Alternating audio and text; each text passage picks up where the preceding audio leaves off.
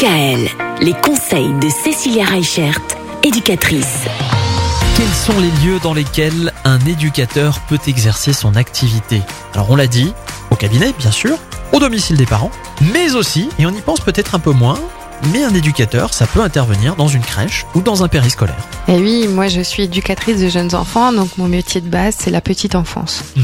Mon rôle quand j'interviens dans ces structures, c'est aussi bien de guider le personnel, et c'est pour ça aussi que en parallèle du cabinet, on a créé euh, l'organisme de formation. C'est pour aider justement que ce soit les crèches, les périscolaires, à accueillir des enfants qui peuvent avoir des spécificités ou des handicaps.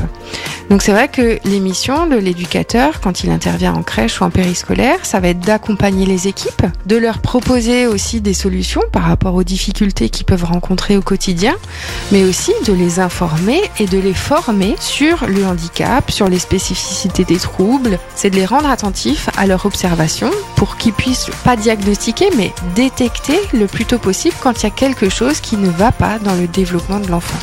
Pour ça, la crèche ou le périscolaire, ce sont des endroits tout à fait adaptés. Alors on imagine encore moins qu'un éducateur, ça peut intervenir à l'école, au collège, voire même au lycée. Et pourtant, et pourtant. On en parle vendredi.